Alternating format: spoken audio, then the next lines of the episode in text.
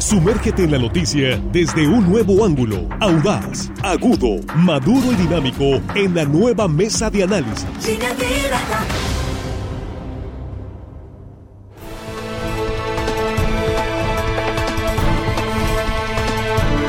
Son las 8 con 24 minutos, ya estamos aquí en la mesa de análisis en esta primera emisión de jueves 16 eh, de junio. Gracias, muchas gracias por continuar con nosotros en redes sociales. Estamos en, esta transmisión también en vivo en eh, las frecuencias radiales de RSN en la cobertura estatal y más allá donde va nuestra señal. Estamos a través de redes sociales. Y hoy, bueno, pues un tema, vamos a hablar de la parálisis legislativa. Y antes que nada, permítanme saludar a nuestros compañeros. Jesús Rojas, ¿cómo estás? Muy buenos días. ¿Qué tal, Víctor? Buenos días. Buenos días a los compañeros. Buenos días al auditorio. Excelente jueves para todos. Eso es, muchas gracias. Acá también tenemos a Juan Ordorica. ¿Cómo estás, Juan? Buenos días. Muy buenos días, Víctor Jesús Armando, nuestros compañeros en la cabina. Y por supuesto, el auditorio que hoy nos escucha en jueves. No caigan en la tentación de jueves. Casi, casi. no caigan en la tentación de jueves. Parece viernes, pero no es. Es viernesito. No, no, es jueves. Armando Ojeda, ¿cómo estás? Muy buenos días. Sub viernes. Muy buenos días, eh, amigo Víctor Torres. Me da mucho gusto estar aquí en la mesa con ustedes, ya saben. Mucho gusto a todos los chamacos acá de la producción, un saludo y a toda la gente, por supuesto, que nos escucha aquí en nuestro queridísimo estado de Sinaloa. Y vamos a decir dónde. Nuestras fronteras. Eso es, ahí estamos y muy agradecidos por ello. Pues vamos entrándole, sí, la oposición dice que no va a aprobar ninguna reforma constitucional eh, de las que está planteando el presidente López Obrador, de las más importantes, Jesús, la reforma electoral. Sí, la electoral. La eléctrica, pues ya. Ya vimos que no. Ya, la pues, batearon, sí. Ninguna que presente el presidente en materia constitucional, es decir, que toque la modificación de instituciones, la modificación de los puntos más importantes de México. Pero a mí lo que se me hace extraño es que el presidente quiera decirle a los legisladores de oposición que sí y que no deben de aprobar. Y que entienda que solo el proceso legislativo o la acción legislativa sea solo aprobar leyes, modificarlas o derogarlas. La verdad es que el proceso legislativo es mucho más amplio que eso, muchísimos alcances más. El tema es que a lo mejor se está acostumbrando en que en algunos lugares la oposición baila al, al dictado que le da el poder ejecutivo pero es una cosa que no debe de ser así. La oposición está para debatir, que esa también es una función legislativa. La oposición está para presentar propuestas distintas, para poder acordar en puntos donde sea necesario. Y yo creo que el marcar diferencia en la agenda legislativa del presidente con la oposición es un claro indicador de contrapeso democrática en los países donde los poderes están divididos precisamente para que no se concentre en un solo hombre. Da la impresión de que no quiere contrapesos el presidente. Pues se les está diciendo que son flojos porque no legislan al son que les manda, entonces creo que hace falta ver o hace falta que le expliquen al presidente que justo es como se, así se mantienen los regímenes democráticos. Eso es. Juan, ¿qué reclamó el presidente exactamente? Tú que ves la mañanera. Lo sigue reclamando, no tiene una semana muy enojado. Dice que no es posible que los legisladores de oposición no quieran, no quieran aprobar sus reformas constitucionales. Entonces, ¿para qué van y legislan? Que mejor no cobren. Básicamente es lo que está diciendo, que no que esta oposición lo que está haciendo es bloquear su gobierno, sus reformas, que no creen la gente, que está negándole a la gente un futuro mejor. El problema del presidente, yo siempre lo he dicho, el AMLO del pasado y el AMLO del presente. AMLO del pasado dio instrucciones a la bancada de Morena para que votaran en contra de toda reforma constitucional del gobierno de Peña Nieto. Morena votó todas las reformas constitucionales que se propusieron en el sexenio pasado en contra. Y así lo dijo antes de que sucediera. Instruyo a mis diputados para que voten en contra todo. Lo dijo públicamente. Hoy que se le aplican ya no le gusta. Ese es el problema. El AMLO, el, AMLO del pasado y el AMLO del presente se comportan de una manera totalmente diferente. El AMLO opositor entendía que era una forma de hacer contrapeso al poder, eh, al régimen en ese momento. Entendió que tenía que separar la ideología de lo que estaba sucediendo en ese momento con lo que él pretendía. Hoy la oposición hace lo mismo. Queremos que nos separen de cómo quiere gobernar este presidente y nosotros. Si eso a la gente le va a gustar o no, ya lo veremos hay un sector de la sociedad que representa esta oposición que están de acuerdo. Yo coincido, yo coincido con Jesús diciendo eso. El presidente tiene que entender que los contrapesos es democracia y los legisladores no están renunciando a legislar. Es más, hoy le lanzaron un reto y le dijeron, señor presidente, eh, si usted nos aprueba las iniciativas que nosotros mandamos, o más bien su partido, podremos platicar. Y el presidente dijo, no, no, no, eso ya es cosa de los legisladores, yo no tengo mucho que ver. Ese es el problema. Quiere control absoluto de sus deseos. Y eso no es democracia. Armando, ¿estás de acuerdo? No. No estás de acuerdo. No, me parece perfecto. Vamos al debate. A ver, Juan dice que, que no quiere contrapeso. Un, contrapeso político es rechazar todas las iniciativas de ley que presente un presidente de la República. Juan, te pregunto. No, es que la, oposición no está diciendo todas, nomás dijo las constitucionales y lo dejaron muy claro. Eh, bueno, eh, te entendí que decía el presidente que pues eh, y que te decías tú que son los contrapesos, no acepta contrapesos. Yo creo que un contrapeso no específicamente tiene que ser estar en contra en todo. No. Puede haber puede haber iniciativas de ley de este gobierno que sean necesarias para el buen tránsito, el desarrollo del país. Aquí estaba leyendo las declaraciones que ayer precisamente hizo el coordinador del grupo parlamentario del PAN, este el diputado Jorge Romero Herrera y dijo él que este le denominan moratoria constitucional a esta especie de parálisis. Así le denominan, le nombrecitos políticos rimbombantes. E, esta, esta, esta parálisis, vamos a decir así para entenderlo mejor, que anunciaron en la coalición Va por México, que integran, como sabemos, PRI, PAN y PRD, dice que no pretende generar una parálisis legislativa, es la defensa de él.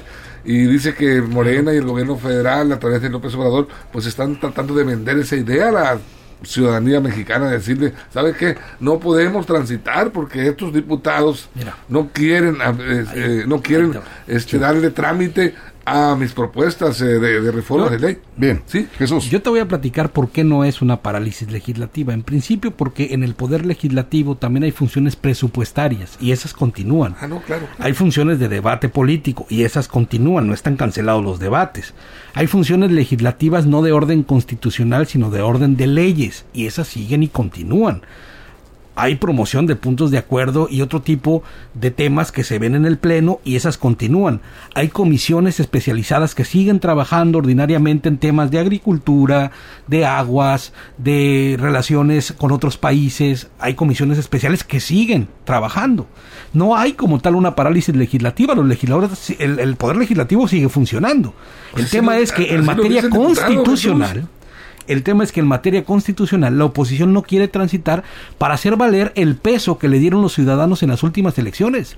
Si el presidente quiere un, Congreso a modo, pues entonces se lo tiene que ganar absolutamente en las urnas. Es voluntad de la soberanía popular, tanto que hablan ellos y que lo entienden así, el que no esté todos los huevos en una misma canasta. Bien, eh, permíteme nada más por, por, por, orden, vamos, vamos en orden. ¿Le han aprobado o no le han aprobado eh, reformas a este gobierno en esta Cámara de Diputados? Sí, las últimas, aquí está, uno, dos, tres, cuatro. Entonces no hay parálisis legislativa. las últimas seis propuestas, cuatro le han aprobado. Guardia Nacional.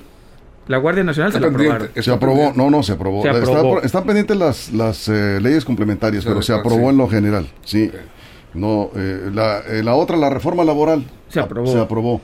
La reforma educativa. Se aprobó. Se aprobó con un pendiente ahí en el Senado, no, recuerdo cómo quedó este asunto, pero se, aprobó de la Cámara de Diputados. Los programas sociales. Eh, la Constitución. Sí, la ley de austeridad republicana. Se aprobó. Entonces no ha leído tan mal. Oye, la más importante de todas. Exactamente. El presupuesto o los presupuestos se Hay otra muy importante, la Ley Federal de Extinción de Dominio, también. y más sencillo, las últimas cinco leyes, aquí estoy en la, en la Cámara de Diputados, las últimas cinco, las cinco, si quieren la leo o no, le han aprobado las cinco. A ver, ¿cuáles son? Son, son muy largas, ¿no? No, son, no, pues son, son, decretos, por ejemplo, la ley del Seguro Social, eh, de las Fuerzas Armadas, decreto en que se reforma eh, el ordenamiento territorial y desarrollo urbano, se expide la ley de impuestos generales de importación y exportación de vehículos, que se lo aprobaron. Se lo han aprobado las últimas cinco leyes. No hay una parálisis legislativa. Lo que no le gusta es lo que él hizo de opositor. Pedirle a sus diputados que pararan todas reformas constitucionales. Es lo que está haciendo la oposición. El hablo del pasado estaría de acuerdo hoy con la oposición. Eso es. Bueno, pues entonces no veo yo una parálisis como tal. No se están aprobando todas las reformas que quiere el presidente, pero en ese sentido, Armando, eh, yo creo que para eso está el Congreso, para deliberar, para debatir, ¿no?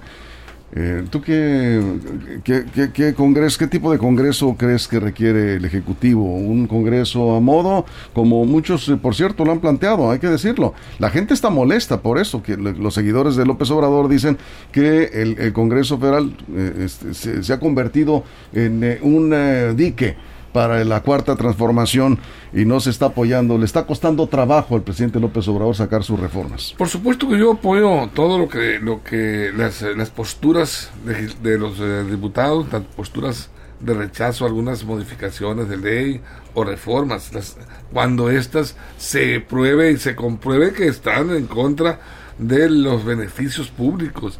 Pero, pero hay muchas eh, iniciativas eh, que pueden, que pueden eh, transitar y que lleven eh, desarrollo. Mira, este líder parlamentario del PAN lo dice bien, dice que las medidas que apunten al bienestar de los niños, de los jóvenes, que promuevan el desarrollo social, cultural, el arte, las van a, les van a dar para adelante, las van a apoyar, son bienvenidas. ¿Por qué? Porque es evidente que se necesitan este, fortalecer esos renglones en la vida social, de, y económica de México. Entonces, en ese sentido, yo estoy de acuerdo. Eh, esas controversias de, de, que se, en que se han visto involucrados el presidente y los, eh, por ejemplo, los representantes del INE, pues sí, la verdad es que lo único que hace es desgastar eh, las relaciones que deberían de ser de cordialidad y que deberían de ser de, de conjunto, de conjuntar esfuerzos y fuerzas y visiones para México, pero están peleando, ¿no? Yo creo que lo tenemos que decir de manera clara y, siento que es hasta mi obligación comentarlo así en un micrófono. Los diputados no están para cumplir caprichos de presidentes. ¿eh? Ah, Aún siendo de su propia bancada, creo que deben de tener un margen. Bueno, eso siempre ha pasado. No, pero es que. Pero no está bien. Pero creo que debe de tener un margen de discusión la Cámara para el sano desarrollo de los poderes, para que justo se pueda mantener esos equilibrios. Los, los poderes tienen que tener cierto margen de autonomía incluso en la propia bancada. Es decir, colapsar y estrangular en la decisión, eso sí genera una parálisis legislativa. Ahora, cierto que siempre se ha dado, Víctor, pero a todos los presidentes, por lo menos del PRI, del PAN y ahora de Morena, les ha tocado navegar a veces con este tipo de escenarios y lo tienen que sacar adelante. ¿Cómo? Con oficio político, poniendo por delante una discusión en temas muy importantes, más allá de una cerrazón solamente por ideas o ideologías que a veces las llevan a un punto extremo donde el diálogo queda cancelado. Y yo creo que es lo que no se debe de cancelar en los congresos, porque si no tenemos el otro ejemplo, ¿no? Un ejemplo que conocemos muy bien donde todo, absolutamente lo que se manda desde el Poder Ejecutivo queda sin siquiera discutirse aprobado eso a la larga también tiene consecuencias en la gobernabilidad y eso tiene consecuencias y repercusiones sociales. Eso es. Eh, yo creo que estamos de acuerdo en que el Congreso no debe convertirse la oposición, es decir, todo, todo para atrás. Rechazamos todo lo que venga del de, presidente, en este caso López Obrador, sino hacer un análisis en serio, a fondo y modificar lo que se tenga que modificar, porque de pronto también les da por enviar iniciativas y decirles no le cambien ni una coma, así como va. Eso puede ordenarlo a su bancada. No puede hacer, lo hace y tiene con qué hacerlo. Pero la oposición pues está para eso, para revisar, para cuestionar, para mejorar proyectos legislativos. Ya dijo el presidente, por cierto, que va a enviar la iniciativa de cambio de horario. les guste o no les guste. Los voy a estar fildeando. Los voy a estar fildeando. Y, esa va a salir. Esa va a salir. Eh, y miren, va a salir porque además, y dijo algo muy contundente López Obrador, más del 70% de los ciudadanos están de acuerdo. ¿Sí? ¿Sí? y la oposición también hay varias voces que han dicho que sí. Entonces, ahí va a transcurrir sin problema, va a salir. No sé si para la economía, para... Como sea, pero va a salir. El ahorro de energía este, esté bien eso, pero eh, pues eh, es popular. es popular. va a salir. Ahora, tú decías, eh, Víctor, que, que, no está bien que lo hagan, pero sin, sin lugar a duda tiene... tiene repercusiones positivas para los partidos políticos. Yo insisto, el que Morena se haya opuesto a todo, a toda reforma constitucional del gobierno anterior, le trajo réditos políticos y hoy los está utilizando, hoy los está sacando a favor.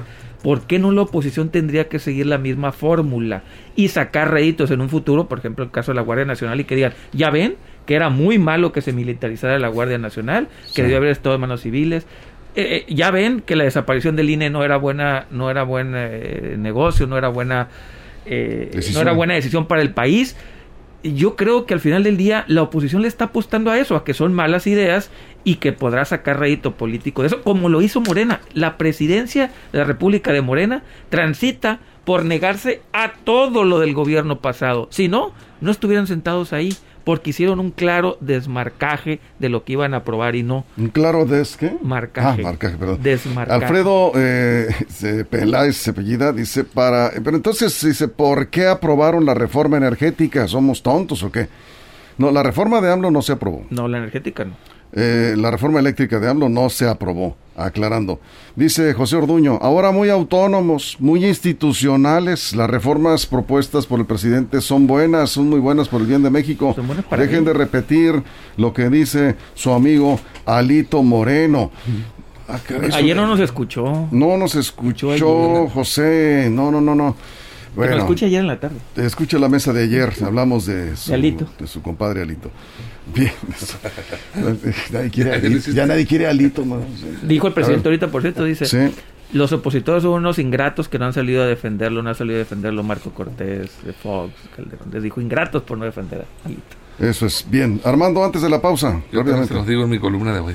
Bueno, mira, yo creo que las, las coaliciones y más las legislativas que las eh, político-electorales deben trascender y deben ir eh, no, no en base a lo que les dicten los, los coordinadores parlamentarios ni los líderes de partidos, en este caso de, los, de la oposición, porque pues, sabemos que los, los institucionales, los, los, que están en el gobierno, pues reciben la instrucción eh, de, la presidencia de la República, sigue siendo igual como en los viejos tiempos, hay que decirlo. Pero estas coaliciones mm, legislativas, eh, que este bloque va por México, que se alinean en un solo sentido para pues eh, bloquear todas las iniciativas del presidente. Yo sí lo veo, la verdad, Bien. Es, negativo. Tenemos que ir a una pausa. un dato muy rápido. El partido de oposición, y pongo aquí unas comillas, que más ha aprobado iniciativas del presidente ha sido Movimiento Ciudadano. Eso nada más para ver. Es decir, hay partidos que juegan en la oposición y que toman decisiones en algún sentido u otro, al final en conveniencia de sus de sus electorados, ¿no? De, la, gente que los eligió. Yo creo que esa es una manera de verse también cómo se puede discutir la, la, situación ahí. Eso es. Bueno, vamos a ir a una pausa en radio. Nos quedamos aquí sin cortes eh, comerciales en, eh, en, Facebook, en YouTube, en Twitter también. Y los comentarios que están llegando son aquí, pues aquí todo el mundo puede participar. Tenemos espacio para todas las expresiones de eso se trata esta mesa y usted diga lo que quiera con respeto a la audiencia nada más y usted puede decir lo que quiera, ¿sí? Bueno, vamos a la pausa rápidamente. Por ahí está Jesse Jauregui en una escuela. Eh, no es el tema de la mesa, pero ayer se desmayó un niño en una escuela. Y vamos a regresar a ver si un minuto, dos minutos nos dice qué está pasando en esta escuela, porque ya la tomaron la escuela y se está complicando la situación en los planteles educativos. Ahí vemos la imagen antes de la pausa para quienes están en redes sociales. Eh, pues ya tomaron la escuela. Bueno, sí. Ahorita regresamos a ver si nos da por ahí un espacio para ver qué es lo que está pasando. Esto es en eh, Olas Altas, en eh, municipio de Ahome, ¿sí? Una pausa y regresamos con más. Información confiable, segura y profesional. Línea directa. Información de verdad. Con Víctor Toro. Línea directa.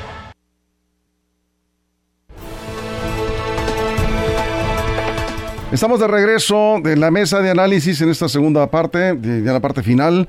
Vamos a abrir un espacio en la mesa, lo hacemos siempre que tenemos este tipo de, información de interés general, porque esto que está ocurriendo en este plantel de Olas Altas, municipio de Ahome, pues es un problema que estamos viendo en otras escuelas, escuelas desmanteladas, de robaron cableado, aires acondicionados. Ayer se presentó un incidente delicado con un niño y tú estás ahí en este plantel, en esta escuela. Platícanos, Jesse Jauregui. Vamos contigo. Buenos días, Víctor, y buenos días a la Victoria. Así es, nos encontramos en la escuela primaria Emiliano Zapata, que se ubica en la comunidad de Olas Altas, que habrá que recordar, Víctor, que es una de las comunidades también más pobres del municipio de Ahome. Y bueno, donde ya en las altas temperaturas y el hecho de que los niños están estudiando con este calor, ya ocasionó que varios de estos niños estén desvaneciendo. El hecho más reciente, Víctor, se dio esta semana y de hecho ahorita estamos con Félix, que es uno de los estudiantes. En estos momentos son los estudiantes los que más están exigiendo que quieren luz porque son los niños los que están aguantando las altas temperaturas. Félix, coméntanos cómo ah, es para ustedes estar estudiando. Nosotros estudiamos cuando el calor está muy insoportable. Ya niño, un niño ya se estuvo desmayando. El calor es ya muy insoportable, no, no podemos aguantarlo ya. ¿Qué le piden ustedes a las autoridades? Queremos ya que pongan la luz, tenemos, por el calor ocupamos prender los aires, hace mucho calor. Muchas gracias, Félix. Bueno, Víctor, como podemos escuchar, es lo que dicen los niños. Sí. ¿Tienen, ¿Tienen aires acondicionados? No tienen aires acondicionados, Víctor, les robaron. También les robaron los aires. Y les robaron también los aires acondicionados. Eh, no cuentan, incluso Víctor, en estos momentos es una de las comunidades afectadas del municipio de Ahome con baja presión. Es imposible que no, porque la bomba con la que contaban también se la robaron. es decir, los baños están en pésimas condiciones, pero ahorita lo que piden los niños es luz, como escuchamos, porque ya están presentando problemas de desmayos. Esto fue lo que derivó que las mamás el día de hoy estuvieran tomando el plantel y hay molestia, Víctor, pero no nada más ahorita increíblemente de las mamás, sino de los niños. Eh, Jessy, vamos a averiguar, tú que estás ahí, este, ojalá puedas hablar con eh, padres de familia y preguntarles si les llegó el dinero del gobierno federal. Señora, les llegó de la escuela es nuestra. El dinero del, gobierno federal eh, a ustedes ustedes saben o tienen conocimiento de un apoyo de parte del gobierno. dicen que a las mamás les iba a llegar, ¿no les llegó a ustedes nada? No, yo que yo sepa, no. No ha llegado ningún apoyo. A ver, Jessy, es, esa la Asociación de Padres de Familia, el, el recurso directamente del gobierno federal del programa Escuela es Nuestra. La Asociación de Padres de Familia, ¿se ha llegado algún apoyo, un recurso para esta escuela? Eh, no, esa escuela pues se maneja con recursos propios, ¿no? Lo que son las aportaciones de padres de, familia. del gobierno federal nada? No, hasta el momento ahorita no hemos recibido ninguna respuesta, se está haciendo el proceso a través de la aseguradora. Pero no, ustedes no han tenido apoyos de nada. No. Ahí está la respuesta, Víctor. Bueno, pues ahí está. De hablar, vamos a darle seguimiento a este asunto. Gracias, Jesse. Gracias por tu reporte. Buenos días. Este elegido a Las Altas, municipio de Ahome así las cosas, Jesús. Sí, bueno, qué tristeza y qué impotencia, ¿no? Para los alumnos que lo que quieren es estudiar justamente después de tanto tiempo de estar fuera del aula, hoy quieren regresar, pero pues las condiciones en su escuela no lo permiten. Creo que lo único que de todo esto rescataría es que estos niños al final se van a enseñar a que al gobierno también hay que exigirle y hay que exigírselo de esa manera. Sí, y, por también, lo justo y, por lo que debe ser. Y también estoy totalmente de acuerdo con lo que dices, me sumo a lo que dices, no sé qué pensarán los compañeros Juan Armando pero ¿qué clase de sociedad es esta que hace estas atrocidades con las escuelas? O sea, no puede ser que después de la pandemia las escuelas completamente desmanteladas. ¿Por qué no se van a robar otra cosa? No, y además, ¿por qué meterse en la escuela? El que compra el aire robado de una escuela, digo, son comunidades pequeñas. Y el cableado, aquí, aquí están, nos salimos del tema, pero es que estos son asuntos que realmente duelen, porque todos tenemos niños en casa o hijos o nietos porque aquí Juan Carlos Briones, dice Juan, desmantelan escuelas, estadios, negocios, casas. ¿A dónde va todo eso que es robado? a las casas de otros vecinos, desafortunadamente. Eh, el que compra robado es cómplice. Ahora, hay, negocios chuecos, por, supuesto, porque, compran cableado robado. La maldita impunidad. Pues el noventa y tantos por ciento de los delitos en este país quedan impunes. ¿Por qué lo hacen? Porque hay impunidad. Porque si tú vas a hacer un delito y sabes que no te van a agarrar, la motivación es altísima. Obviamente roban escuelas porque dicen, bueno, el gobierno se los va a pagar. Por eso, porque no hay consecuencias, porque no atrapan a nadie. Por eso, por eso suceden los crímenes. Así es, también hay un trabajo legislativo que está pendiente ahí, ¿eh? porque es, eh, ese tipo de delitos de robar en las escuelas deberían de castigarse de otra manera, por lo menos aumentar las penalidades. ¿Estás de acuerdo? Híjole, yo no estoy de acuerdo. Yo con que los agarren, pero pues, ni siquiera eso. No, sí, pero los agarran y, este no, da risa, la verdad, este, las sanciones que, que establece la ley.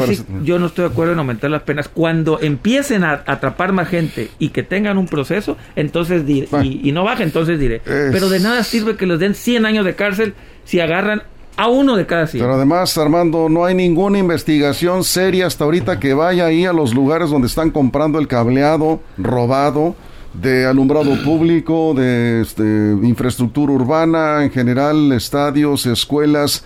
Es un dineral lo que está corriendo por los drenajes de la corrupción estos negocios y nadie molesta ni con el pétalo de un citatorio a estos negocios que compran. Ya sabemos todo robado. Armando.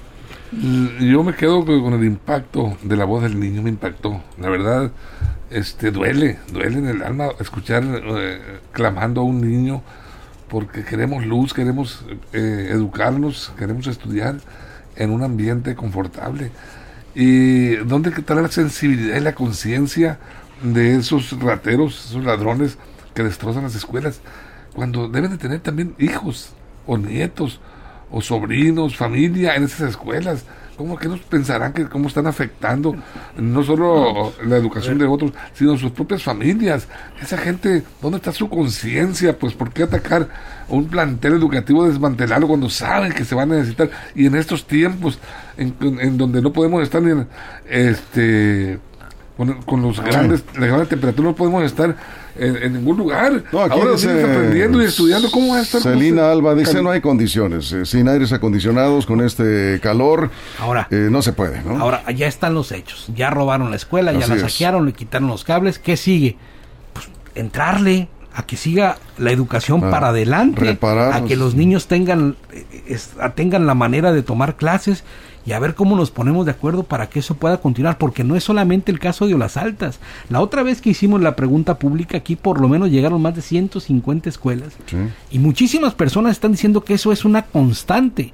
Hace poquito tomaron una, a, una carretera muy importante, la, la, la del aeropuerto, padres que estaban exactamente en la misma condición aquí en Culiacán y así se repite en todos los municipios del estado de Sinaloa. Digo, ya fuera para que de alguna manera hubiera una respuesta institucional ante esto que es un grave problema social. Un poco equilibrando lo que, lo que comentas, eh, estoy de acuerdo, sí se está trabajando en la reparación de escuelas por otro lado, pero con un presupuesto limitado, o sea, no es suficiente por el daño que se causó durante la pandemia, el desmantelamiento de los planteles fue brutal. Y algún padre de familia decía hace dos o tres semanas, ¿Cuánto nos hubiera costado un velador? Yo no sé si hubiera servido de algo, pero por lo menos alguien que avisara que estaban llegando ahí a robar y que acudiera la, policía. Pero, ¿cuánto trabajo les cuesta a los padres de familia que son de escasos recursos? Aportar sus cuotas para ir más o menos levantando la escuela, que un aire aquí, otro aire allá, y de pronto, en un mes, dos meses. Un fin de semana ya. Se acabó en un fin de semana se acabó. Y lo que decías Juan, nadie castiga a los responsables de estos robos y vandalismo, porque no solamente robaron, destrozaron las instalaciones, eso no, no tiene también nombre. hay que decirlo, el gobierno del estado no tiene tantos recursos para poderle entrar, porque la federación agarró estos recursos que estaban destinados desaparecieron, ¿cómo se llama esta institución de infraestructura del Estado? Y los municipios menos, la dejaron, no le importa, pues está. ese es el problema, alguien va a tener que poner el dinero, el Estado no tiene, el municipio no tiene y los padres de familia menos. Obviamente tenemos que replantear cómo estamos financiando nuestras escuelas, porque hasta ahorita lo que estamos viendo es que fue un fracaso el cómo las escuelas se hacen de recursos. Sí, Daniel Hernández dice algo muy cierto. Esa gente que roba en las escuelas generalmente lo hace para consumir más drogas, son, son adictos a las drogas y roban donde sea, donde hay algo que robar porque les urge comprar droga. Desgraciadamente, ese es otro problema. Eh, dice, lo que reparen ahorita, dice otra persona acá, se lo van a robar en las vacaciones largas si no se hace algo. Ojo, eso también es muy importante. hay, que, hay que dejar personal cuidando. El problema sigue de raíz.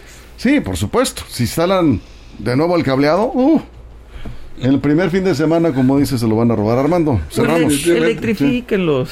se los roben. Pues algo hay que hacer. Algo que, que los Yo creo que ahí lo que, lo, que procede de inmediato es la organización de los padres de familia con los maestros, directivos de las escuelas. Primeramente, para hacer la de policías. Van a tener que caer en ese sentido. Turnarse si no tienen para pagar un, un velador. Pues turnarse los padres de familia para ver la forma de vigilar la misma comunidad, su escuela, por lo menos la escuela, para que esté la seguridad de que no le van a robar lo poco que van reconstruyendo. ¿Por, qué no, ¿por qué no se roban las escuelas privadas? Porque hay vigilancia. Exactamente, tan fácil como eso. Porque hay vigilancia. Tan tan. Bueno, pues Jesús, eh, nos, vamos, cerramos. Yo creo que nada más eh, valdría la pena. Esta escuela es, repito, Ejido Las Altas. Sí, es, es, el municipio de Ahome. Es la escuela Emiliano Zapata. Ahí están en este momento los niños y como decía Armando, sí duele ver a los pequeños afuera ahí, este, todos ya están, ya están medio deshidratados ahí, están tantos brincando afuera y con un pequeño, este, ¿cómo se llama? De, base de agua pequeñito y pues es increíble, ¿no? Toda la jornada. Acortaron la jornada hasta las 11 de la mañana, buena edición de los maestros, porque es un calorón. Nos vamos, Jesús. Ojalá que la autoridad ponga ojo en esto que es tan importante. No solamente para el presente de nuestra sociedad, sino para el futuro. Si esto le estamos, si además ya afectados estamos por la pandemia, imagínate cómo... No, no, no, no. Ojo, vienen vacaciones, vienen vacaciones, el sector educativo, algo debe hacerse desde el gobierno y con padres de familia, como dice Armando, bien organizados para cuidar las escuelas, las que están siendo reparadas, porque ya sabemos cómo se las gastan. Nos vamos, Jesús, Juan, muchas gracias Armando. Gracias, Gracias a nombre del equipo, todo el equipo de reporteros, la producción. Si algo sucede en las próximas horas, ya lo saben, línea directa portal.com. Nos escuchamos y nos vemos a la una de la tarde con más noticias. Pásenla bien.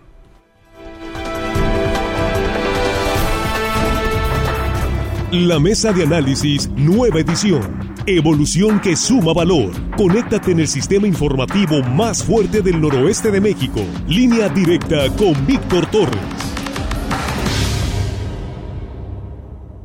Esto fue Línea Directa. Información de verdad con Víctor Torres. Información confiable con fuentes verificadas y seguras. Línea Directa. Información de verdad con Víctor Torres. Esta es una producción de RSN, el grupo de comunicación más fuerte de Sinaloa.